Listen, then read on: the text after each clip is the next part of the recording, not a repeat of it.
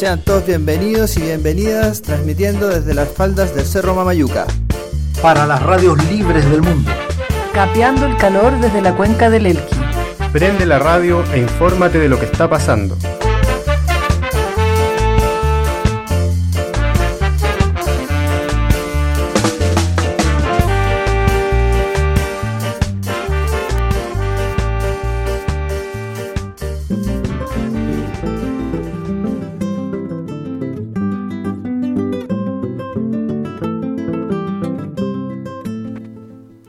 Estamos al aire.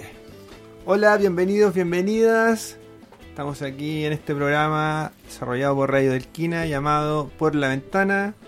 Un programa que tiene como principal objetivo promover los temas medioambientales que ocurren en nuestro entorno, en nuestras localidades. Hemos reunido con un grupo de amigos a conversar sobre diversos temas y para este programa elegimos hablar sobre el reciclaje. Para eso hemos contamos, mejor dicho, más que hemos, con la presencia de nuestros queridos contertulios de siempre, don Cristian, don Marcelo y la señorita Alejandra, a los cuales les doy la más cordial bienvenida a su misma casa. Muchas gracias. Pero bienvenidos. Gracias. Eh, sería bueno que ustedes se explayen sobre el reciclaje, sobre más o menos cuál va a ser la dinámica de este programa. Marcel. Para contextualizar un poco, eh, reciclaje, que es una de las R de eh, este remedio al consumismo, que son reparar, reutilizar y reciclar, como la tercera y no menos, pero no menos importante regla de las 3R, para evitar eh, los desechos que nos, nos ahoga, con los que nos ahoga el consumismo nace como en los años 70 la idea de este concepto del reciclaje eh, y parte solamente como eso, de, de reciclar, pero con el tiempo se le fueron sumando palabras con R como reutilizar y como las que decía el Marcelo, y ahora ya van como cinco. No me acuerdo exactamente, pero por ejemplo hay unas que, plantean que ya no, ya el tema no es el, el reciclar ni el reutilizar, sino que el tiene que ver con repensar. repensar. necesito comprar ese. Recapacitar. Necesito comprar ese producto que más encima viene en un envoltorio de plástico dentro de una caja con envuelto en plumaví. Y por ese lado también va una forma de cuestionamiento al, al sistema de, de mercado, ¿no?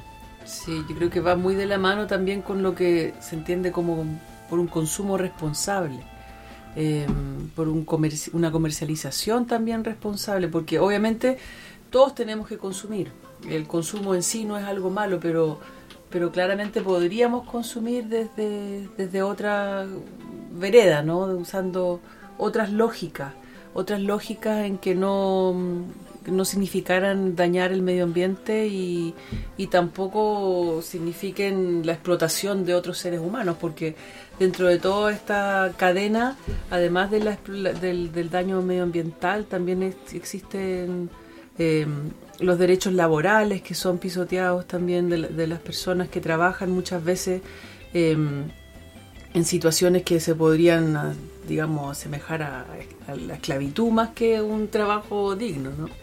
Para contextualizar esto, se habla de reciclaje o se pone en pauta un tema como este porque hoy día en nuestro planeta el nivel de consumo, el nivel de basura, el nivel de habitar el planeta de mala manera sobrepasó todos los límites. Estamos en una etapa crítica donde tenemos que reconstruir nuestra forma de existencia sobre el planeta. Entonces, todos estos conceptos ya no son como una mera anécdota o una cosita que escucho por ahí como algo entretenido. No, son el manual de sobrevivencia de la especie humana. O sea, yo hoy día me estaba cepillando los dientes. Cepillo de dientes, un plástico. El cepillo de dientes es un plástico, un 100% plástico. Hay muy pocos que venden un cepillo que sean orgánicos. Y decía, oye, este plástico, ¿cuánto es que puede estar sobre la existencia? ¿500, 1000 años tal vez? Tal cual. Y yo así como, oye, ¿y cuántos cepillos de dientes he usado desde que nací? O sea que el primer cepillo de dientes que usé todavía anda dando vuelta en un ahí. vertedero si es que no fue quemado y genera un gas tóxico. Eh, por ahí anda. Y así, si empecé a, a hilar, bueno, y no solo fue el cepillo de dientes, sino que el pañal, el vaso, todo eso, desde que uno es niño, y eso lo... Calzón de goma. el chiteco. Ahora que no se puede hacer comerciales. Bueno, es necesario tomar medidas, tomar conciencia sobre lo que está pasando. Así que para eso este programa. Una musiquita y volvemos con. A darle duro a el fondo con el- las 3 R, las 5, las 6, no sé la- tienda más. La R de resistencia.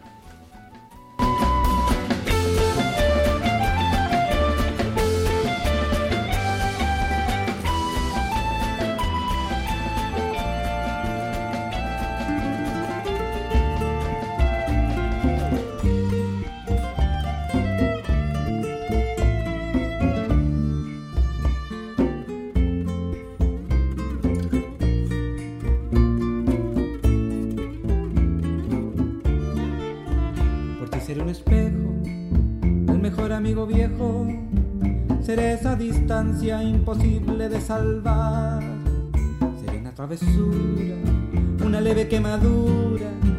El amor escurrido, mi mirada virtual. Seré esa bebida que en el vaso se olvida. Seré lo relativo de tu risa al reflejo.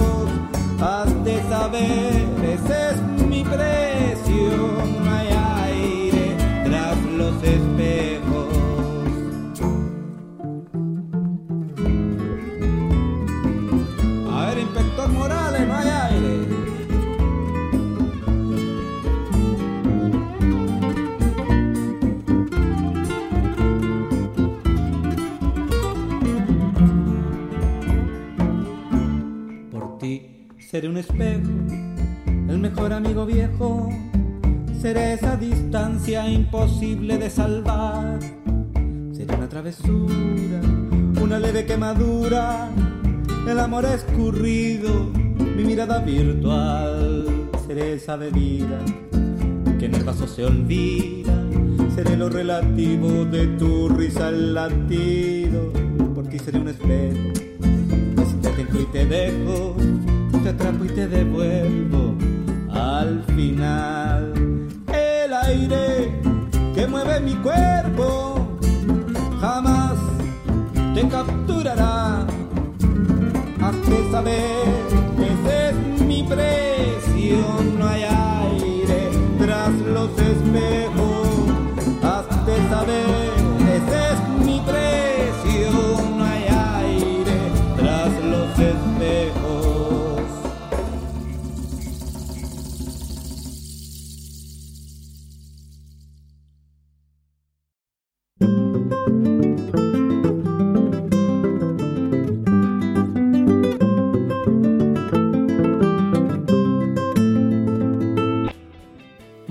estábamos poniendo en la mesa el tema del reciclaje, por qué es necesario hablar de reciclaje, cuál es la situación hoy día, Alejandra, con toda esta cantidad de basura que producimos como sociedad, como modelo.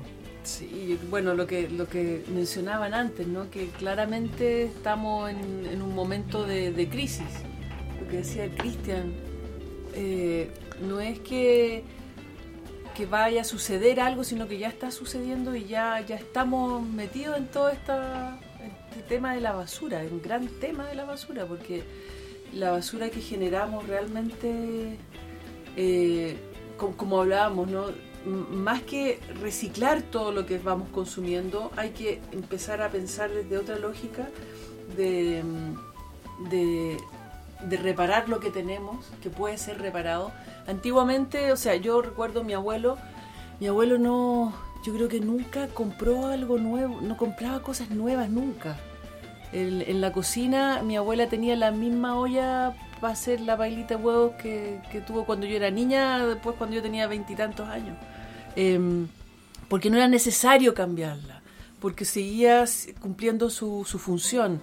No había esa, esa necesidad de, de tener mil pares de zapatos. Por ejemplo, mi abuelo siempre usó el mismo par de zapatos para salir que desde que yo tenía uso razón y para andar en la casa tenía otro, tenía dos pares de zapatos. ¿Para qué necesitaba más?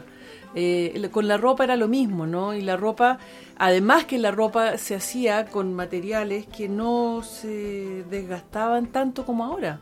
Ahora una compra, uno compra, no sé, una polera en muy poca plata, mil pesos, finalmente sale más, más caro lavarla que comprarte una nueva.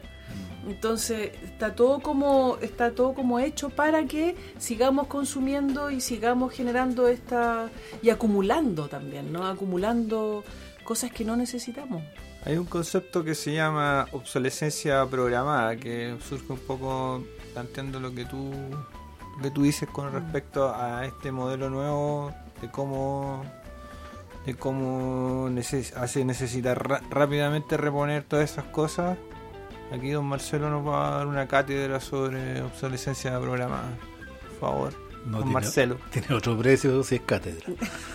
Bueno, Oye. pero promocionen las- sus cátedras, papá, futuro. La obsolescencia programada para la gente que no tiene idea qué significa esto es cuando fabrican algún producto, principalmente los electrónicos, que tienen miles de partes, capacitores, transistores y miles de cosas.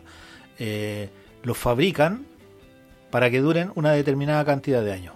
Pueden ser los vehículos, una moto, una lavadora, un impresora. computador, el Y refrigerador. también me, imag- me imagino que la ropa, la resistencia a los materiales. Claro, también. lo que pasa es que eh, se habla de programada cuando tú puedes determinar la fecha en que se echa a perder, la fecha en que se- una- un aparato caduca. Y tiene un, de hecho, los electrónicos tienen un contador, o sea, es claro. Tanto así que hay gente en Europa principalmente, eh, ya de hace varios años, que se dedica a investigar las distintas marcas, cuál es ese aparato para romper ese ciclo del consumo cada tres años de lavadoras, secadores y cosas, secadores de pelo y cosas así. Entonces, eh, es identificable ese aparato. Ahora, eso es legal. O sea, no es que sea legal. Nadie ha dicho que sea ilegal.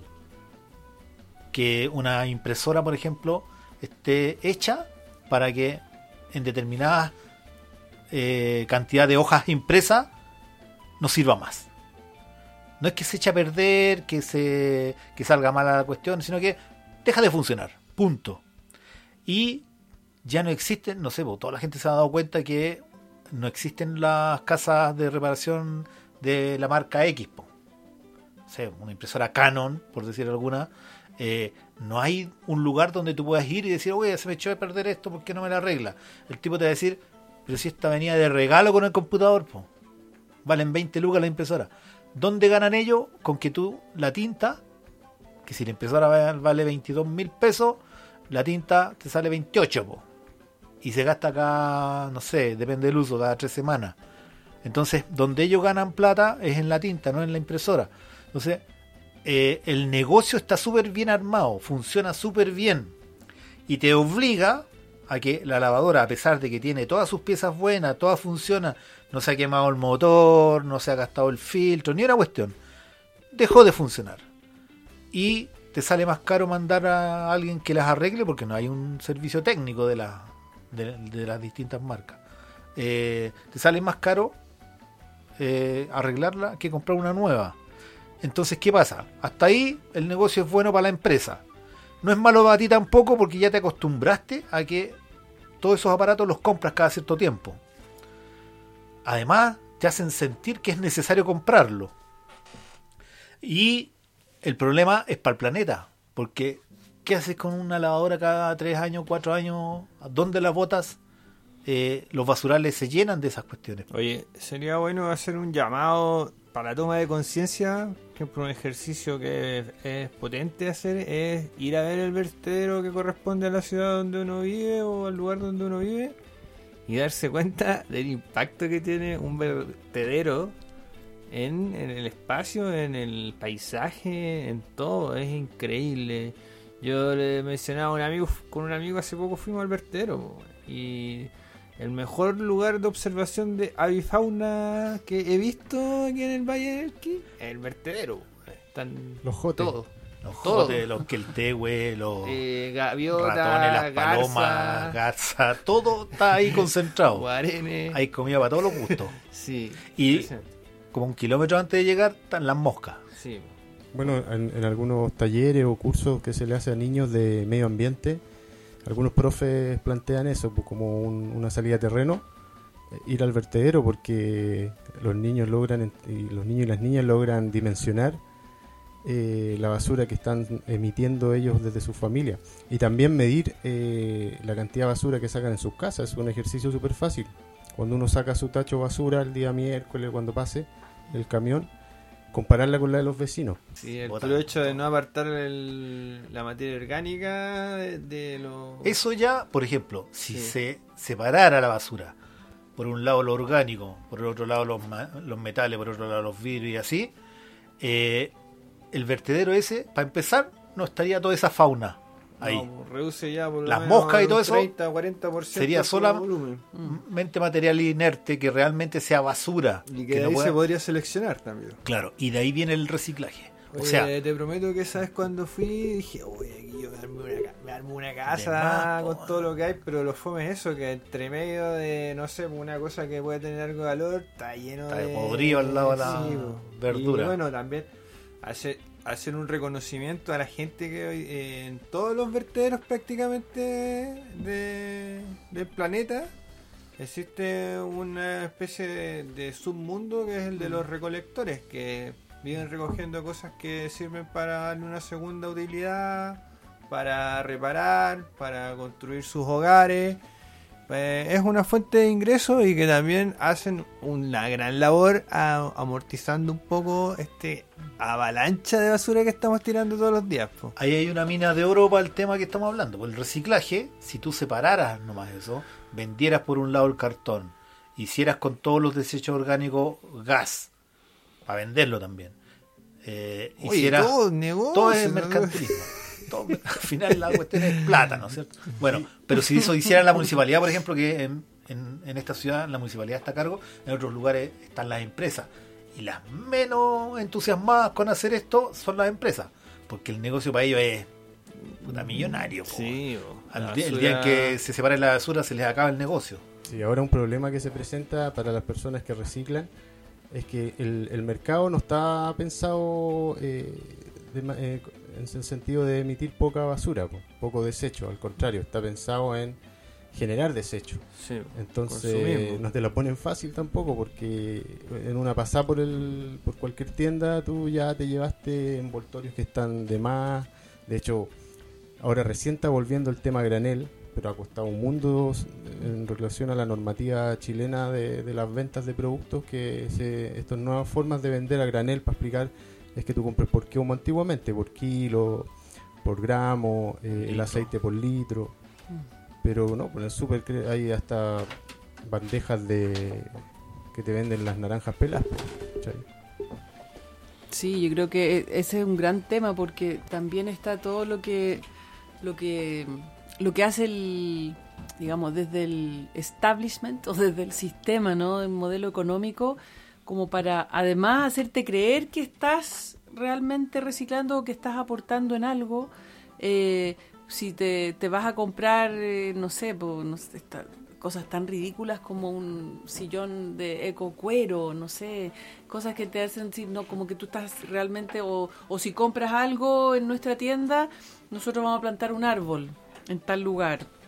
O si compras algo en nuestra tienda, vamos a, a poner bicicletas para que toda la gente salga en bicicleta y no en auto, pero al final es todo como parte de, de- de esta estrategia que podemos hablar en el siguiente bloque. Bueno, ahí pusiste otro tema, tú como siempre Ale ahí tan aguda con tu ah, comentario, que es capitalismo verde, pues, que es una venta de pomada y que es un juego sucio que hacen los políticos y las empresas para apropiarse de la palabra reciclaje y limpiar su imagen, pero en realidad es un chanchullo. Vamos con música y volvemos. Mejor será.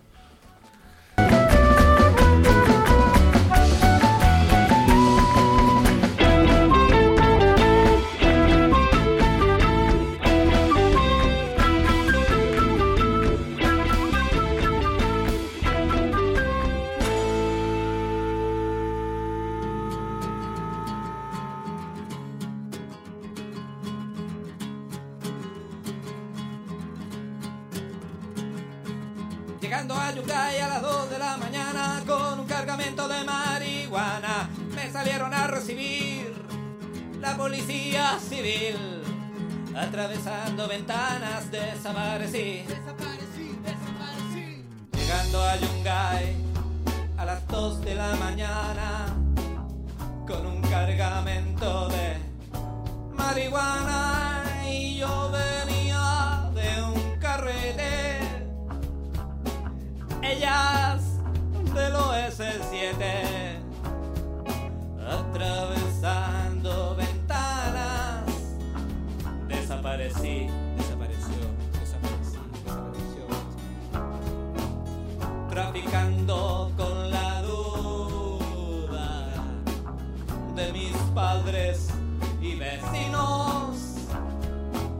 me refugié.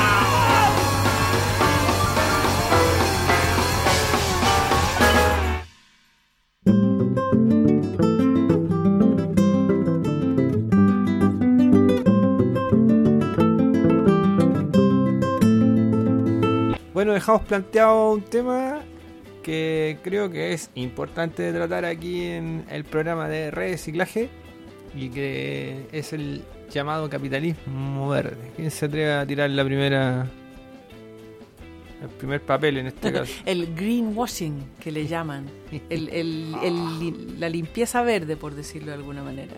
Sí, es algo que, bueno, que vemos en, en- ya en todo el mundo, diría yo, porque no creo que haya algún país que se salve, aunque sean los países de llamado primer mundo, o digamos, de llamado tercer mundo. eh, en todos lados pasa lo mismo, ¿no? Em, que estamos como por un lado, tratando de hacer las cosas bien, ¿no? La, la ciudadanía, los movimientos sociales. Estamos tratando de generar cambios, de generar transformaciones. Y por otro lado, nos vemos enfrentados a, esta a este establishment que, del que estábamos hablando, ¿no? Este sistema o modelo económico que, que nos vende la idea de que estamos, de, que estamos aportando a, a un medio ambiente limpio, pero en realidad es, es un bluff, es muy superficial, es, es, es, por ejemplo pensar que el banco que en Santiago coloca bicicletas para que la gente ande en bicicleta o en estos eh, monopatines con, con motor están haciendo una diferencia, cuando en realidad se siguen vendiendo la misma cantidad. Y muchos más automóviles, se sigue contaminando a través de las industrias, que estas mismas empresas o bancos que están aportando de esta manera eh, en sus propios, em, eh, digamos, negocios o sistemas siguen explotando a sus trabajadores o siguen eh, utilizando, no sé, eh, vasos de, de papel, de cartón, digamos, de, de- plástico, quiero decir. Siguen, siguen manteniendo las mismas rutinas que han tenido siempre, pero tratan de vendernos esta imagen de que están haciendo algo real y, y transformador para el medio ambiente, cuando en realidad es una, como decía el Camilo, una vendida pomada, una vendida pomada nomás. Sí, hay que aclarar que en el fondo el capitalismo verde necesita el consumo, entonces y necesita crecer, crecer, crecer, crecer y que ya lo hemos planteado en otras oportunidades este crecimiento de manera exponencial sin límites a base de una economía que funciona con recursos naturales habría que ser mago para poder seguir multiplicándolo en el futuro entonces va a llegar un punto donde esto colapsa y eh, claro, tú hay de repente un día, no sé, pues hay malls que están haciendo campañas de sin bolsa y lavado de imagen porque no están ocupando bolsa, ¿ya? Pero pucha, puede ser un saludo a la bandera, ¿no? Al tema de las bolsas, porque ¿qué hay de fondo? ¿Qué es lo más profundo con el tema ambiental que está generando un mall? Las empresas que están dentro de ese mall, los retail, todos los que están destruyendo hoy día el planeta, eh, se están lavando la imagen con el hecho de decir eh, no estamos usando bolsas, pues, pero están haciendo bolsas del planeta, pues, y Igual. Al ritmo que vamos ya no vamos a hacer el planeta Tierra, vamos a hacer el planeta plástico. pues. Oye, llevémoslo al caso más grotesco que hay, que es cuando la minería se plantea como mi- minería sustentable. su- sustentable o sostenible. Y, y- y algunos lo creen. Eso es curioso porque gente incluso del mundo académico, así como que eh, avalan que la nueva minería, la nueva forma de hacer minería como una minería sostenible, que, que no va a ser a, a a rajo abierto, va a tener una serie de, medidas que van a proteger el medio ambiente, pero sabemos que ese tipo de actividad y en los volúmenes que necesita para que sea rentable, eh, es imposible que sea sostenible. Entonces ahí hay una vendida de pomas. Y por otro lado, en Europa eh, hay una cuestión que no sé si sea que no sé si sea otra cosa más que el- este lavado verde, este, este lavado de imagen de las empresas extractivistas, que tiene que ver con eh, que tú, si haces un daño al medio ambiente tienes que pagar. A mayor daño ambiental, mayor es lo que te cobran. ¿ya? Y esa plata se eh, no es para el, el Estado, no es para un privado, mucho menos, sino que se reinvierte en medio ambiente. Eso existe.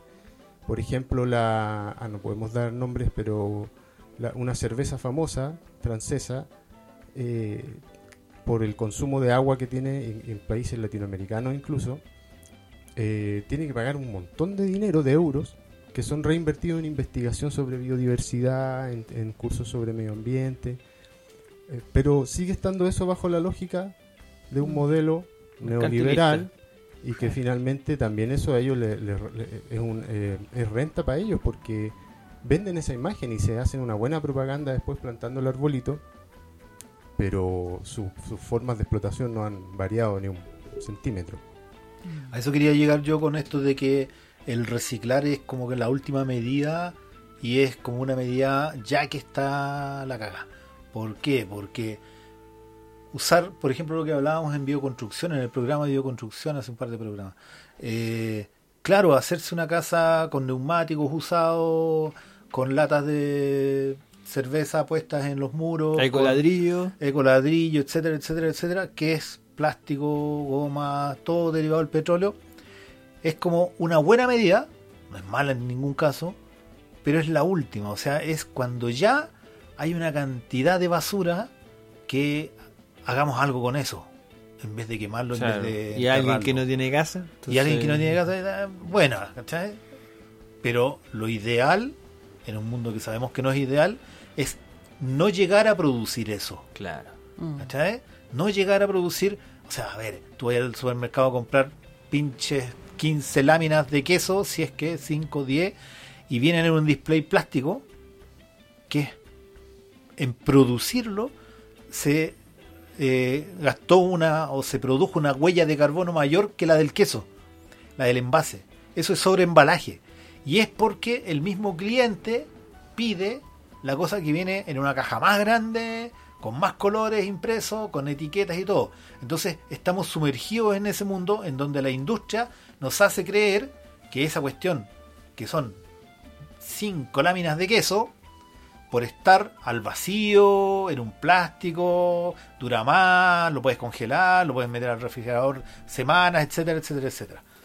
Eh, y, y caemos todos en lo mismo, en preferir lo sobreembalado, lo más grande, lo que parece ser más grande, con más colores, más etiquetas, más tintas, etcétera, etcétera. Ahora hoy en día todos esos, esos em- embalajes se pueden reciclar, pero ahí está en donde uno tiene que, ir más allá y mm, reflexionar y que quizás el, tema no es el reciclaje, sino que es eh, em, reutilizar re- y, y reparar. O sea, si algo se te echó a perder, bueno, ingéniatela, más de alguien por ahí puede, puede, puede ser capaz de repararlo y reutiliza. Porque tú puedes estar reciclando todo el tiempo todas las cosas que compras, pero estás eh, ayudando a que se mantenga esa industria que produce todo ese nivel de contaminación. Entonces no hay un cambio profundo desde solo abarcar el reciclaje. Bueno, aquí también surge un tema que podríamos tratar en un programa próximo, que es necesario yo creo ya hablarlo de frentón y que empiecen a haber expertos en este tema que se planten con esta parada que es el, decre- el decrecimiento, que es una postura que creo que ya se está abri- abriendo un camino en esta nueva sociedad que tenemos que construir casi a la fuerza. Así que también pues vamos a traer ahí a los super expertos en decrecimiento de Harvard, Harvard, etcétera. ¿Cómo estamos Carlos- de tiempo? Carlos Taibo. ¿Cómo Carlos estamos de Taibo. tiempo? Parece ¿Bien que vamos bien, podemos Ya. darle un poquito más quizás. A, mí, Ya. a mí me gustaría eh, quizás contar un poco la experiencia personal del, del reciclaje eh, eh, llevado a la realidad local de Vicuña. Eh, nosotros tenemos un punto limpio que ya lleva algún tiempo, pero que en ese tiempo ha ido cerrando alguno de los de las compuertas que tenía, entonces uno llega con unas bolsas. Sí. El otro día Lleno estaba un- yogur con- fui con un y combo te los tenés que devolver. porque está todo cerrado. Claro, bolsa. ¿Dónde va esta? Un? Napoleón ¿Dónde? para cortar los candados del, del papel cuché. Sí, es muy frustrante. Bueno, pero yo creo que tiene que ver también con el contexto de pandemia, un poco, no sé qué. Fue antes, fue pero de antes. Antes. El Pero ahora Tetra Pak. está todo cerrado. No, Está todo sí cerrado que ahora. está todo claro. Pero ya, por ejemplo, los plásticos PPV, bueno, hay una cantidad de, es el divisiones. tema también, que hay tanta basura que tener una industria para que eh, Por reduzca cada- o recicle cada una de esas cosas también es totalmente contraproducente. Sí, o sea, hay que entender que también detrás del reciclaje hay otra industria, porque también así requiere de combustible, requiere de, de Por eso, por eso el re- espacio. reciclaje es la última medida. Pero, ¿y si no? O Sí, sea, po. seguir mezclando la basura y tirándola todo al vertedero. Total, Tampoco taparla, es- po. no se ve. Anda a decirle a las moscas eso. Bueno, ahí, ahí hay algo que es un tema por sí mismo, que quizás se pudiera abarcar en un programa aparte, es el tema del compostaje. Oye, y a propósito, otro tema que también lo toco nomás para no olvidarlo, es el tema de los microbasurales. ¿Por qué no tratamos de hacer Bueno. un, un piloto enseñándole a la gente, seres humanos que habitan en este planeta Tierra, que habitan en el Valle del Elqui? Por favor, no pueden ir y tirar su basura en cualquier parte. Eso es totalmente contraproducente. No se hace, no, se, hace. hace. Porque en los lugares habita, en todos los lugares habitan, habitan seres humanos, animales, flora y fauna. Por lo tanto, cuando usted no sé por qué ocurrencia de la vida se le ocurre tirar la basura a medio camino en el medio de la nada, no es la nada. Es un lugar que ocupan, ocupamos otros seres vivos. Entonces, eh, a lo mejor no se lo explicaron, no se lo enseñaron en su momento a usted que está escuchando hoy día, pero eso no se hace porque es un tremendo problema de generar, además de generar suciedad, enfermedad, etcétera, eh, de pobreza humana. No podemos estar en esas condiciones. Como en el fondo no podemos cagar donde comemos. Para que un poco se explique Ay, que- que- cómo- más Ningún claro. animal hace eso. Eh, Ningún eh, animal exacto. hace eso como el hombre. Por lo menos, aunque el vertedero no es la solución divina de esto, pero al menos por lo menos convengamos como sociedad que Mm. allá tenemos que ir a dejar todos los desechos que nos sirven para algunos. Mm, Oye, y lo otro es que hay- existe la pésima costumbre acá en el Valle del Elqui y en, y en- y en varios lugares del norte chico me ha tocado verlo de, de ir a tirar escombro y basura justamente a los cursos de agua. Claro, pues el río se transforma en el primer vertedero. O en las quebradas que, claro, por mucho tiempo pasan secas, pero que de repente, ahora nos pasó hace poco, eh, baja el agua por ahí y toda esa basura va al río finalmente. Y llegando al río, ¿qué pasa? Se empiezan a- a hacer partículas más pequeñas de plástico y todo, van bajando por el agua y llegan al mar. ¿Y qué pasa en el mar con esa basura? Todo un tema que quizás lo, lo hablamos después, pero las islas de plástico, la- las fibras de microplástico que ya están casi a nivel celular en los animales marinos, que después la gente más encima se los come, Sí, y en fin.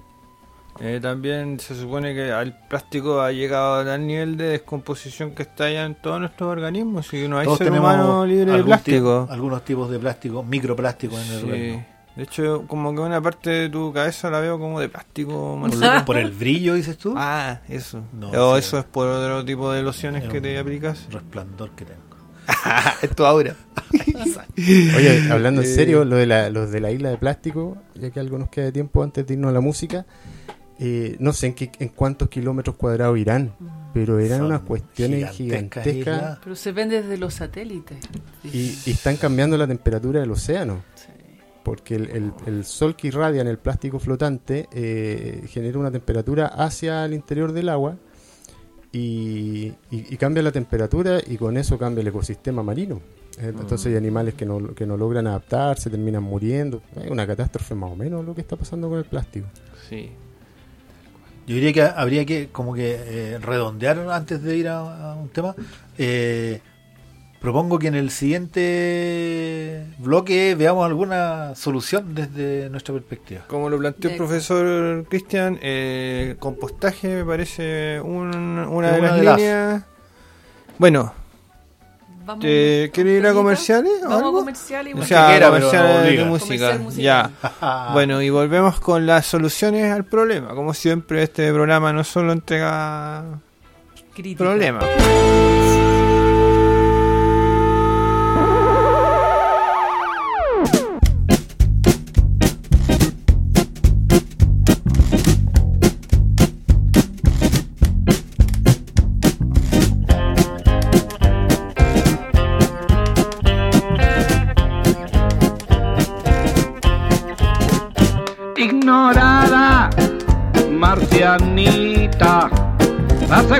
Los hombres de ciencia que en 10 años más tú y yo estaremos tan cerquita que podremos pasear por el cielo y hablarnos de amor. Yo que tanto te he soñado. Voy a ser el primer pasajero que viaje hasta donde está en la tierra. No he logrado que lo ya conquistado se quede conmigo no más. Quiero una chica de Marte que sea sincera, que no se pinte ni fume ni sepa siquiera lo que rock and roll. Marcianita, blanca o negra, espigada, pequeña, gordita, delgada, serás mi amor. La distancia nos acerca y en el año 70 felices seremos los dos.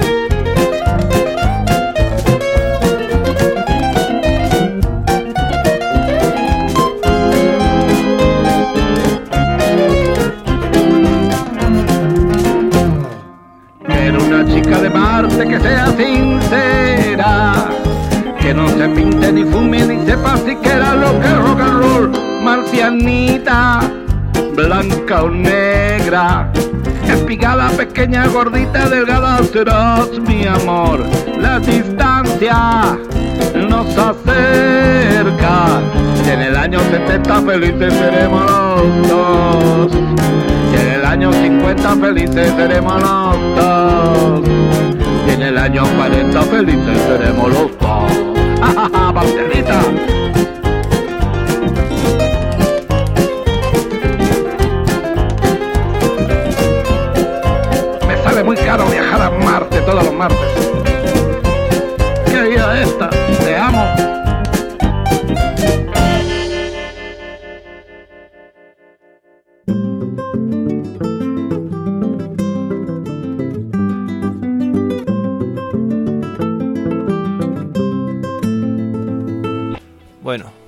con lo prometido. Compostaje. Es una de las posibilidades de reducir el- la basura. Ahora, volvamos un poquito más atrás, antes de proponer la- las soluciones.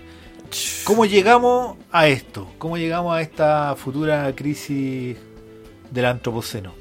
Porque eh, en algún momento perdimos el rumbo, o no, estamos muy bien. No, estamos Lo perdimos hace claros, rato. Lo perdimos, sí, creo yo, perdimos. cuando, a diferencia de todos los otros animales, seres vivos con, dicen algunos, menos inteligencia que nosotros, me refiero a todos nosotros, no solo yo, menos inteligencia todavía que nosotros, nadie genera basura. Basura, como nosotros la generamos, na- ningún animal, microorganismo, ningún ser vivo, ninguna planta, ningún árbol genera basura, así como la que nosotros enterramos en el vertedero. ¿Por qué nosotros lo hacemos? Porque nuestro sistema económico productivista eh, nos separó de, de este ciclo, de este ciclo virtuoso de la naturaleza, en que somos una parte, por lo tanto, nada se desecha del ciclo. Todo se reintegra a lo que es basura para uno, es comida para otro y así. Entonces, eh, nosotros al salirnos de este ciclo, empezamos a generar, por ejemplo, basura, eh, contaminantes, componentes químicos, etcétera, etcétera, etcétera. Eh, y yo creo que para volver a integrarnos al ciclo, tenemos que cambiar la mentalidad esta de desecho, de basura. Y no es tan difícil, si en, en lo que hablábamos recién de eh, separar la basura, lo que ahora conocemos como basura, y darle una utilidad a cada una de las cosas. Por ejemplo, todo lo orgánico, que es un gran porcentaje de la basura que se lleva el camión de basura de cada domicilio, De las ciudades, principalmente. de las ciudades, de las ciudades. Bueno, es que en el campo casi no pasan los, los los camiones de basura, porque la gente en el campo, la que tradicionalmente vive, vivió en el campo, bueno, aparte de botar, como decían algunos, la basura ahí a la vía del camino, eh, no generan esa basura, porque la gente de la ciudad es la que compra mucho plástico en el supermercado Sí. y en las tiendas, en las grandes tiendas, eh, mucha mm, eh, sobreembalaje, Sí. cartón, cajas, etcétera, etcétera, etcétera. Sí, y digamos que también la, la basura orgánica tiene un dueño siempre en el campo, porque son las gallinas, O se lo el echa al, compost, a la las plantas, a las gallinas, a todo, ¿no es cierto? no y pierde. deja, Vuelve no- al ciclo, como tú vuelve al ciclo, esa es la idea. Ahora, en la ciudad no tenemos el caballo aquí en el patio, pero Sí, perfectamente eh, países completos como Suiza eh, generan energía calórica para calefaccionar la casa, para alumbrar, etcétera, Gener- en- generan energía eléctrica a partir del gas Bio- de- del biocombustible, del biogás, digo. Entonces, hay países que generan toda una industria de producir energía en torno a la basura, tanto que de- de- eh, necesitan basura y importan basura de otros lados. Camiones de basura de otros países vecinos para que vengan a dejar porque no puede quedar esa cesante esa industria de regeneración de energía a partir de eh, la basura orgánica. ¿Cachai? Nosotros estamos a años luz, creo, aquí de hacerlo en Vicuña. Pero si nos ponemos las pilas, Sí, pues sí, sale un 30, alcalde 40 años competente más. como tu candidato. claro, po.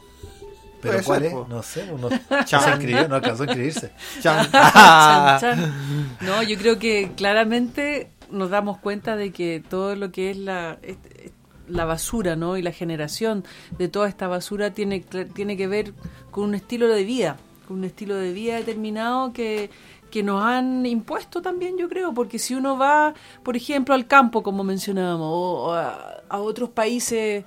em, a otras culturas también, ¿no? Que tienen una relación mucho más estrecha con la naturaleza, que viven en, em, en, en contacto y en armonía con la naturaleza, no generan la basura que generamos nosotros. No, no, no se ven enfrentados a estos problemas de, de- de estos vertederos porque, porque no existe, el, el concepto de basura no es tal, ¿no? Esta, esta idea como de la de la economía circular, que tiene que ver con el, el imitar a la naturaleza en el sentido de que no existe la basura.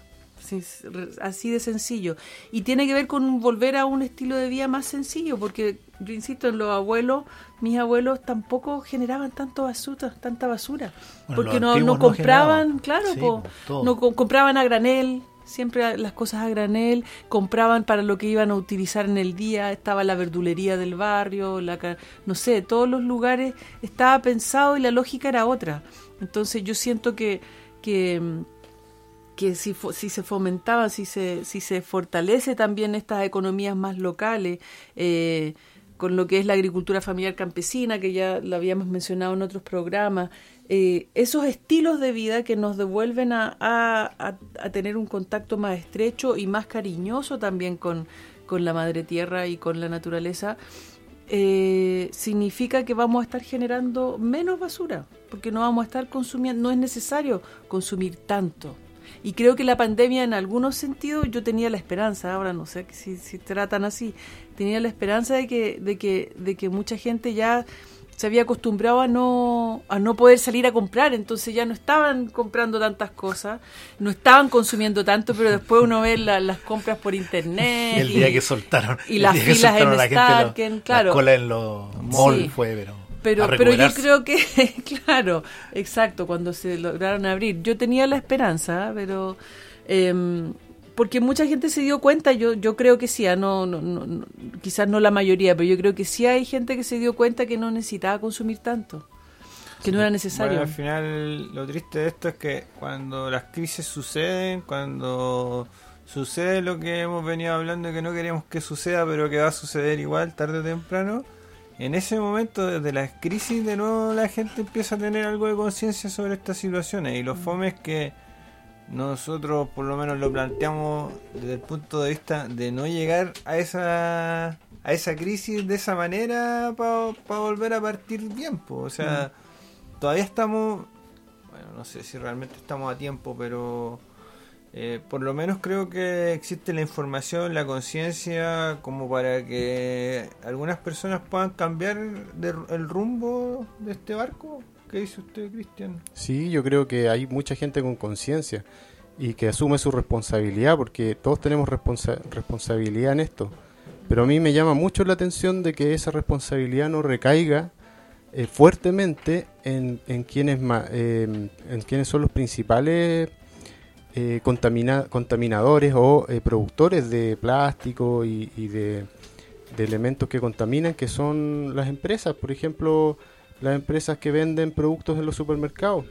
Entonces, claro, traspasan esa responsabilidad a nosotros, a los consumidores que tenemos que reciclar en nuestras casas. Eh, algunos asumimos esa responsabilidad, lo intentamos, pero vuelvo al mismo tema de antes, de que vaya a comprar y no tienes opciones. Y nadie a ellos los está obligando a buscar alternativas. Nadie le dice a la empresa de yogur que, oiga, invente un- una manera de, de entregar su producto de, un- de- de forma más consciente con el, con el medio ambiente, por ejemplo.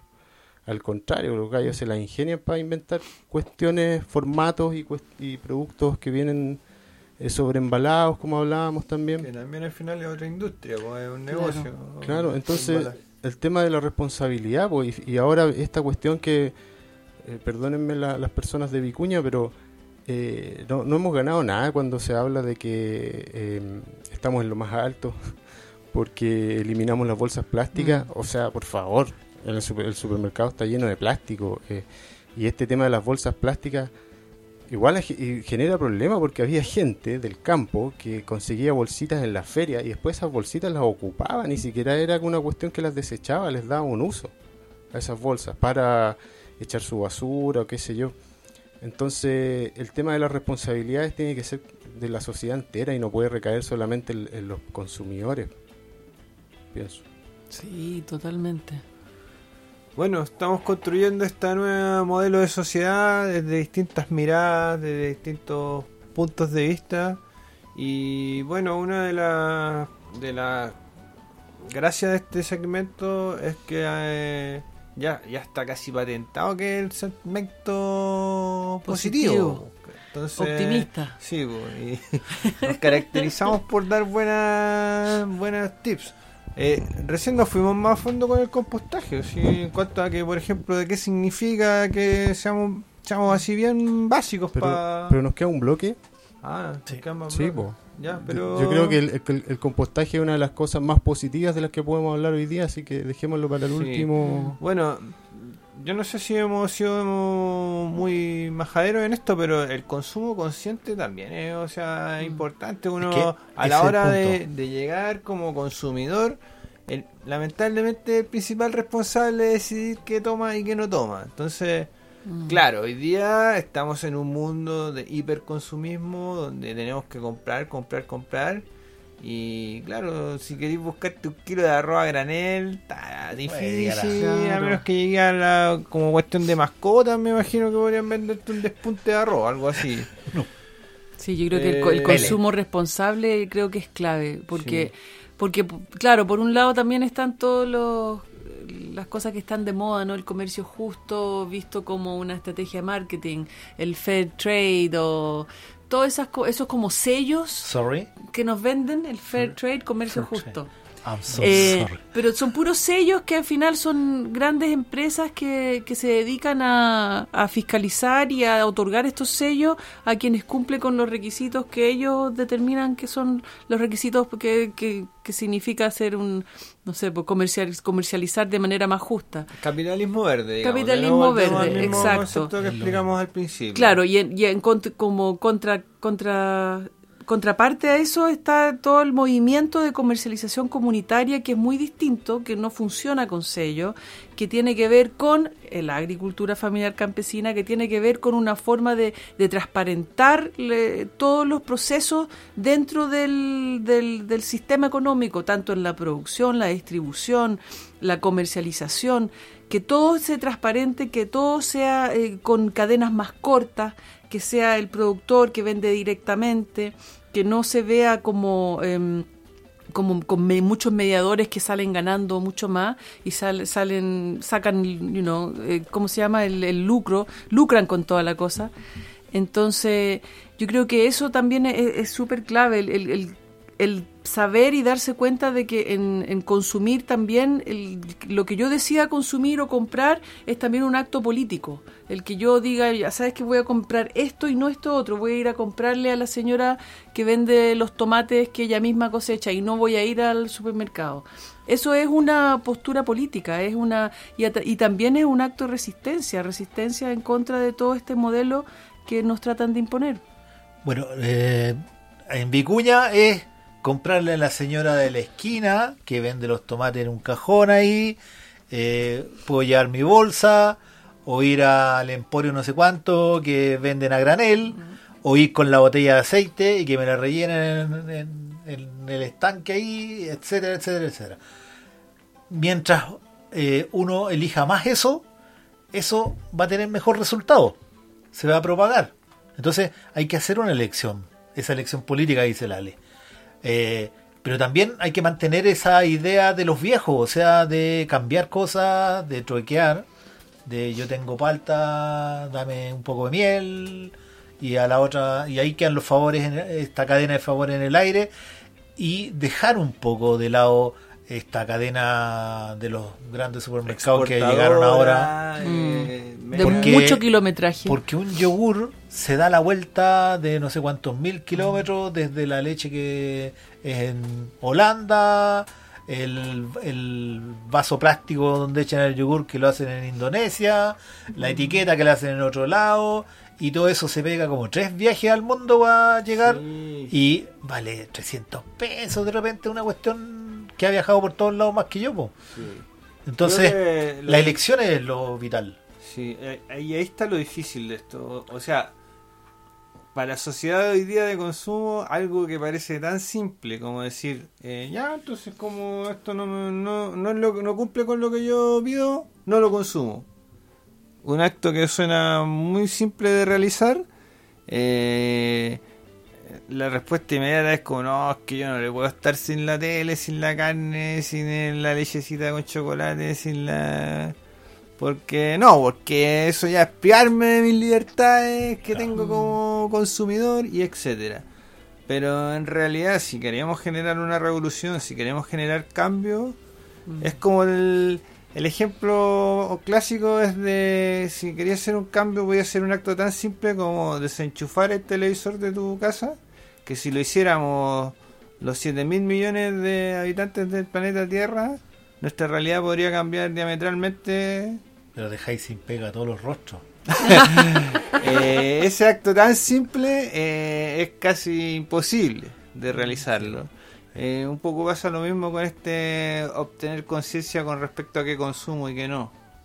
Bueno, Entonces, es todo un tema como educacional finalmente. Viene, un tema, de, un viene de, ah, en la base, en la base. Mira, cuando llegó un supermercado allá a la esquina de la plaza, hace unos años atrás, eh, harta gente empezamos como que a reclamar, porque no fue una protesta ni nada, a reclamar que eh, Vicuña iba a cambiar. Ah, chucha.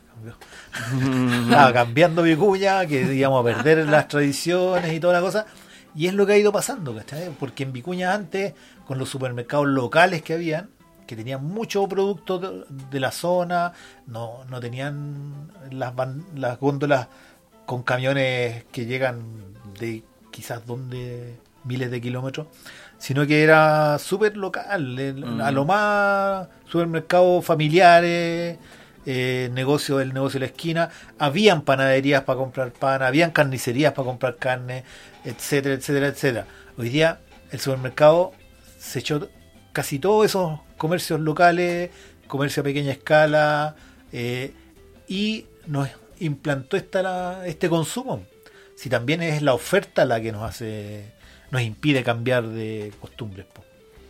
Po. Porque claramente que esté abierto hasta las 10 de la noche, hasta las 11 de la noche, no sé, eh, los domingos, los sábados, que no se van a almorzar ahí los tipos porque los tienen todo el día trabajando. Hoy ahora le están poniendo caja automático, cajero automático. Cajero automático, O sea, entonces ya no hay, ya no hay cajero. No hay podéis cajera. ir a las 4 de la mañana y estar en el, el supermercado abierto y con un robot Oh, atendiendo. qué buena.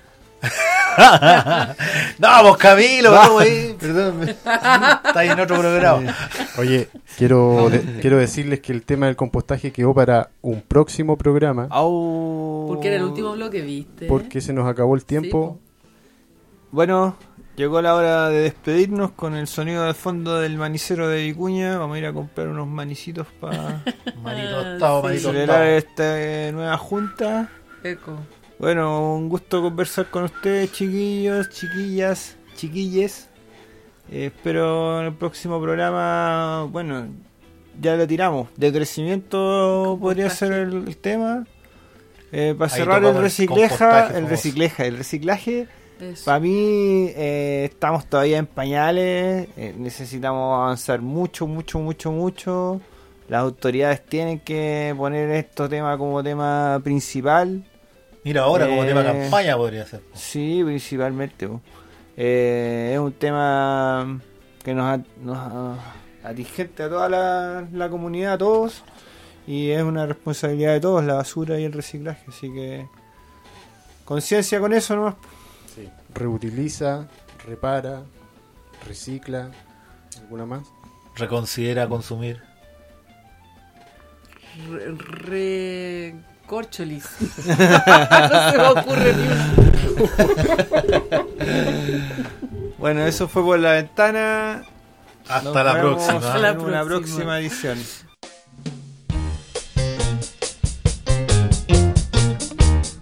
Acaba de escuchar Por la Ventana,